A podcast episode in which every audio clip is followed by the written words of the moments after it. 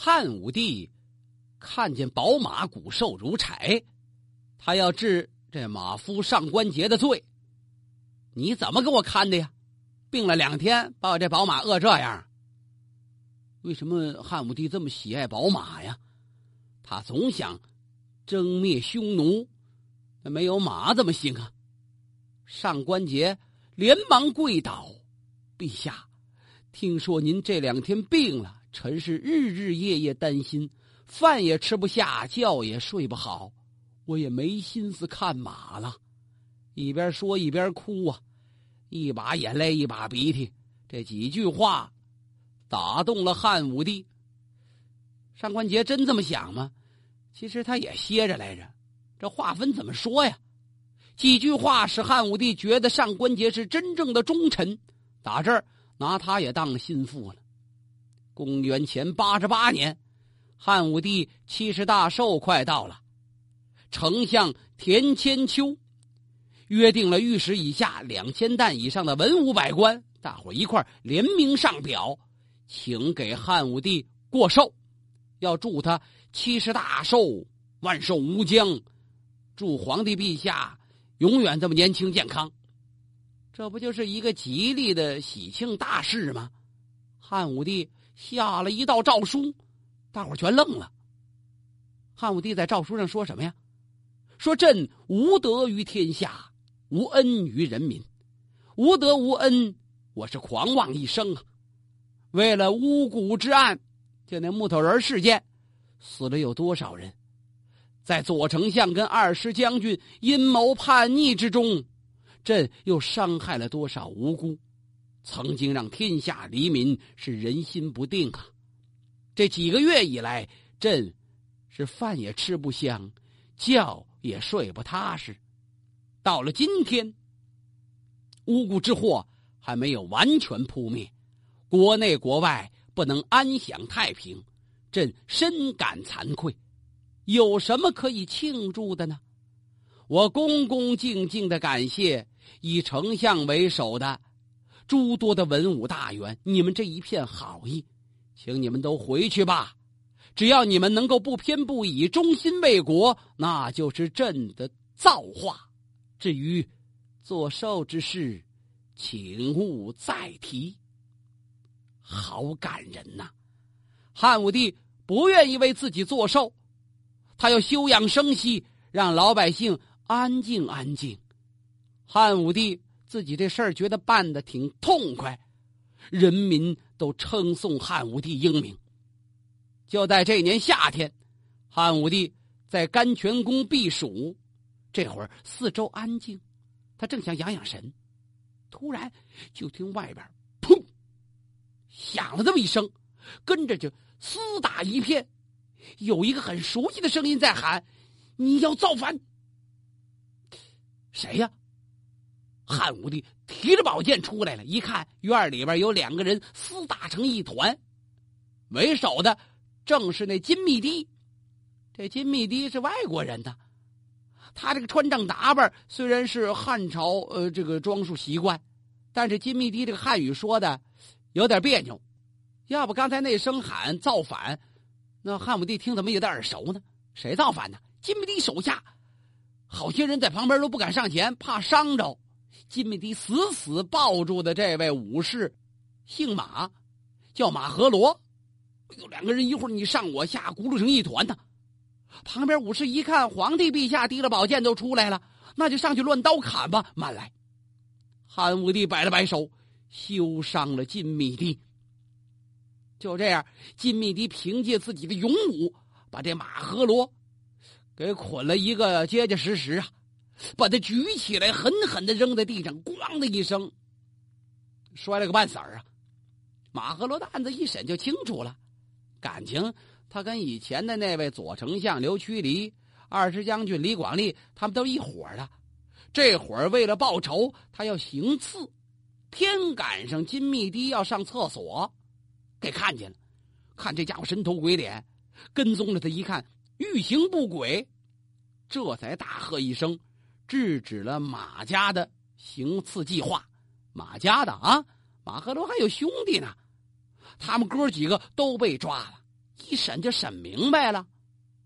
马家灭门，金密帝更为受到汉武帝的。重用跟亲近了。汉武帝重用这六个大臣，可以说朝廷上下风气一新呐。不过汉武帝呢，经过这么一次惊吓，心里边很不舒服啊。满以为自己轮台悔过之后，应该没有人再想刺杀自己了，老百姓对自己评价应该转变了。看来还有人不服啊！年事已高，谁可继位啊？就在这个时候，昌邑王刘伯已经害病死了。这是老四啊，四儿子死在自己的前头，汉武帝心里又难过了一分。六个儿子现在活着的只有三个，而燕王刘旦还有他的兄弟广陵王刘旭都很勇敢，可是骄横惯了。骄横跋扈，毛病很多，不堪为一国之尊呢。这么算来，只有最小的儿子刘福陵，就那全夫人所生的这小儿子，最为可爱了。可是孩子才七岁，虽说身体很好，长得很结实，人又聪明，汉武帝很疼他。可是立小孩子做太子，他的母亲又很年轻，万一……成了当年的吕后怎么办呢？汉武帝命人画了一幅周公辅政图。周公当年不是辅助周成王来着吗？把这图命人送给了霍光。霍光略有所悟，而这边呢，汉武帝也在紧急谋划。为了自己的儿子刘福陵，为了刘家的天下，他必须下狠心呐！吩咐人。把钩弋夫人找来，找来之后，告诉钩弋夫人：“你的儿子要继位，将来成为大汉朝的皇帝，你就不应该再活着了。朕命你自裁。”哎呦，钩弋夫人哭得跟泪人一样，她摘下簪子，摘下耳环，趴在地下磕头。言外之意，我情愿做一个普通的民妇，我就当一个老百姓，行不行啊？汉武帝哭着摇头啊，这是他最宠爱的女人呐，但是为了江山，不得已而为之。钩弋夫人泪水汪汪，就像这两把尖刀一样的目光一直在扎着汉武帝的心，汉武帝都不敢看了，闭着眼摆了摆手：“走吧，走吧。”你肯定是活不了喽。都说自古君王无情啊，钩弋夫人被逼死了，被迫自尽。第二年，公元前八十七年，七十一岁的汉武帝把霍光、金密帝、上官桀这一班重臣叫到病榻前，他要托孤了。霍光。很明白汉武帝的心思，一边擦着眼泪，一边泣不成声，挤出那么几句话来：“陛下，万一有个三长两短，谁继皇位呀？”啊！汉武帝长吁了一口气，缓了半天精神头。朕派人送你那幅画，你不明白吗？我就让幼子福陵作为继位之君，你做周公。霍霍光磕头如捣蒜，陛下，臣要说扶正，比不上金密帝呀。霍光就是这么坦诚。金密帝连忙叩头：“我乃外族人，一来我比不上霍君，二来我会让匈奴人笑话。”怎么？大伙都明白呀！大汉天朝辅政大臣在你们自己国家找不着人了啊！找一异族人在这辅政，容易看清咱们天朝的威名。汉武帝点点头，指了指霍光：“就是你了。”多一句也说不了了。交代完了后事，一代雄主汉武帝两眼一闭，撒手人寰。当天就立八岁的刘福陵为皇太子，跟着就继了位了。这刘福陵就是那汉昭帝呀。汉昭帝拜霍光为大司马大将军，拜金密堤为车骑将军，拜上官桀为左将军。汉武帝在七十一岁的时候告别了人世。单就看安排太子人选、托孤这件事来说，汉武帝衬得起那四个大字“雄才大略”。他是忍痛割爱。那钩弋夫人，她多疼啊，多喜爱啊！但是他怕重蹈吕后覆辙，毅然决然的杀了他，使得小皇帝不受外戚的干扰。而从他选的这几个辅政大臣身上，尤其是霍光，是首席辅政大臣，更说明汉武帝虽然年迈，但是并不昏庸，他选对了人了。从后边的事情，我们就可以看出来，汉昭帝继位不久，金密帝病死了。金密帝的两个儿子跟汉昭帝刘弗陵年龄相仿，总在一块玩金密帝又救过汉武帝的命，汉昭帝特别难过，总觉得金密帝怪可怜的。他这俩儿子呢，也怪可怜的，那就封他们为侯吧。霍光坚决反对。要继承金密帝的侯爵之位，只能有一个儿子，第二个儿子您不能封侯啊。汉昭帝说：“那那我跟他们，我们都很好啊。”哎呀，陛下，你们再好也是君臣，咱们大汉朝有规定，无功不封侯啊。您不能破坏了祖制。汉昭帝挺不乐意的，后来一想，人家霍光说的对呀，据理力争的霍光。敢于从公私分明的角度去劝谏汉昭帝，这给所有的文武都做了一个楷模。现在大权就剩霍光、上官桀两个人掌握着了。金密迪死了，可是这上官桀老瞅着这霍光别扭。上官桀给汉武帝养马养出经验来了，这个人善于溜须拍马，也很喜爱权力。现在汉武帝那三儿子刘旦是跃跃欲试啊！你想，这刘弗陵是最小的兄弟，刘旦就不服气呀？凭什么立他为君呢？上官桀跟刘旦勾结起来，起兵要造反。这里边还有很详细的原因。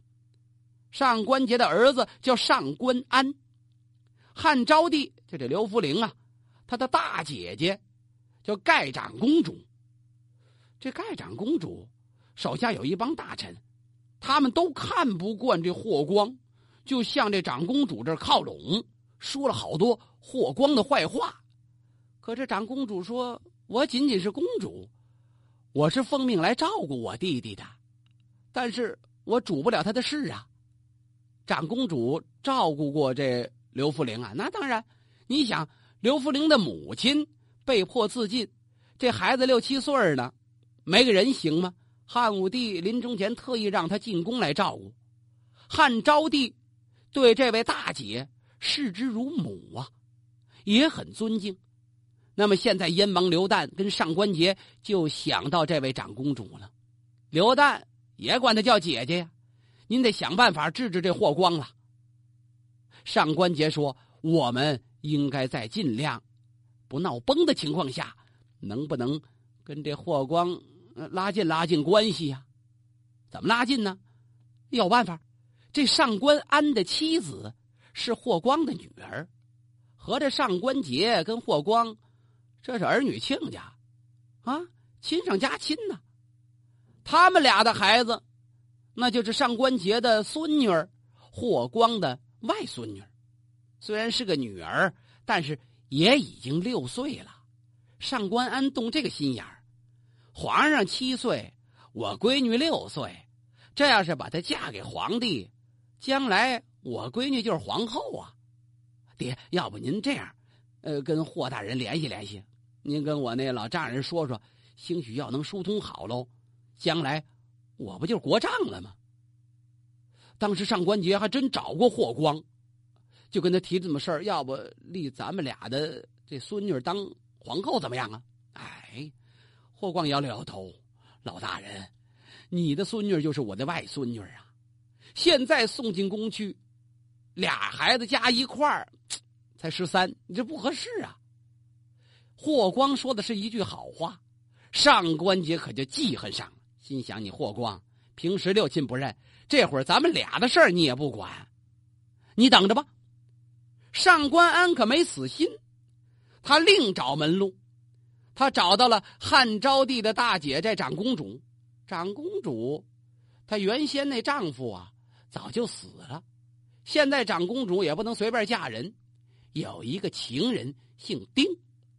这位丁情人跟他做的是露水夫妻，原先在外边住的时候方便，丁情人就在长公主府里边养着。现在长公主不得住在皇宫里照顾汉昭帝吗？那那这这情人老见不着面，这多让人纠缠挂肚的呀！长公主定期请假，告诉皇帝我回家看看，一回去先住两宿。这事儿有人发现，就告诉霍光了。霍光一听，觉得私通事小，照顾皇上事大，不就他们俩吗？奏明皇帝，干脆就向这皇帝要了一个旨意，让长公主跟这丁情人都搬到宫里来吧，看着点不就完了吗？两个人倒能够安心伺候皇帝了。上官安找的谁呀？找的就这丁情人，跟他这么一说，丁情人跟长公主这么一讲。长公主就答应了，那要不，就是亲上加亲呗，不就是七岁定亲，娃娃亲，民间有皇帝怎么就不能有啊？汉昭帝咱们早说过，拿这大姐长公主像母亲一样看待，长公主说什么他就干什么呗。长公主给做了主了，上官安六岁的女儿就成为皇后了。小皇帝一道旨意，七岁的皇帝有了六岁的皇后。您说这叫什么事儿啊？这样一来，上官安做了国丈，升了官职，做了车骑将军。他当然感谢长公主这丁情人了，就在霍光面前说：“这丁先生怎么怎么好，应该封侯啊！”您想，那金密帝的儿子霍光都不让封侯，无功不可封侯。现在，这位丁情人这哪跟哪儿啊？霍光对于自己。六岁的外孙女进宫做皇后，他本来不同意，可是现在皇帝下了旨意了，长公主也这么支持，毕竟是自己的外孙女儿，皇后就皇后吧，好好教育呗，睁只眼闭只眼了。一听说什么，这上官安就自己这女婿得寸进尺，要让那位丁先生做侯爷，他死活不答应。上官安在老丈人这面前碰了一鼻子灰，怎能善罢甘休啊？跟父亲商量，实不行啊，这无功不封侯，这门槛谁也迈不过去。要不，呃，要不要不给他降个官职，不封侯行吗？封个光禄大夫，做大夫行不行啊？大夫也不行。上官桀去了一趟，也灰头丧脸回来了。霍光就不同意给封官爵。嗯，上一次提亲。他不答应，这一次封官他又拒绝，上官桀是恼羞成怒啊，喝出去了，怎么办？咱跟他干吧！您想，这信儿传给了丁先生，丁先生到长公主那儿一哭，长公主也腻歪着霍光啊。平时好些大臣就说他坏话呢，这会儿又有那位御史大夫桑弘羊跟霍光闹翻了，他怎么也闹翻了呢？说来，这里边是因为政见的不同。这御史大夫桑弘羊是一个理财专家，原先呢没反对过霍光。俩人政见怎么合不到一块儿啊？感情霍光听了同僚的建议，实行汉文帝当年与民休息的政策。他请汉昭帝广纳贤良，慰问孤老，而且要废除盐税、酒捐。公家铸钱和军书法，头来都好理解。这军书法就是公家防止商人抬高物价的一种买卖制度。这些捐税和买卖制度，都是当初桑弘羊提请汉武帝规定的。现在霍光要把这些都废喽，桑弘羊当然反对了。尤其是在废除盐税和让私人铸钱这个方面，两个人极不一致。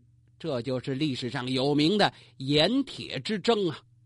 这么一来，桑弘羊痛恨霍光，上官桀、上官安父子，长公主、丁情人，还有这些所有反对霍光的人，都联起手来了。桑弘羊也被拉了进来，他们外边勾结燕王刘旦，要兴兵作乱呢，被霍光及时发现，粉碎了叛乱。保住了刘福陵的皇位，可这刘福陵偏偏是一个短命君王，没多久病死了，谁来继位呀？霍光跟大臣们这么一议论，说老三燕王刘旦这是造反被杀了，现在找谁呢？就想到了昌邑王刘伯的儿子刘贺，这是四儿子的后代，汉武帝的第四个孙子，结果。福利刘贺继位之后，一看这刘贺呀，还不如他那叔叔大爷呢，感情这是新一代的纨绔子弟。继位的半道上就抢了好些民女，当了皇帝之后不够他折腾的，重用奸佞。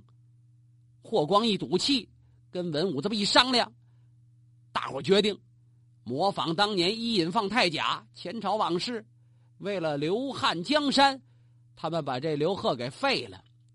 废了刘贺，还找谁呀？还得在汉武帝的第三代子孙中去寻找。呃，寻找不出来了。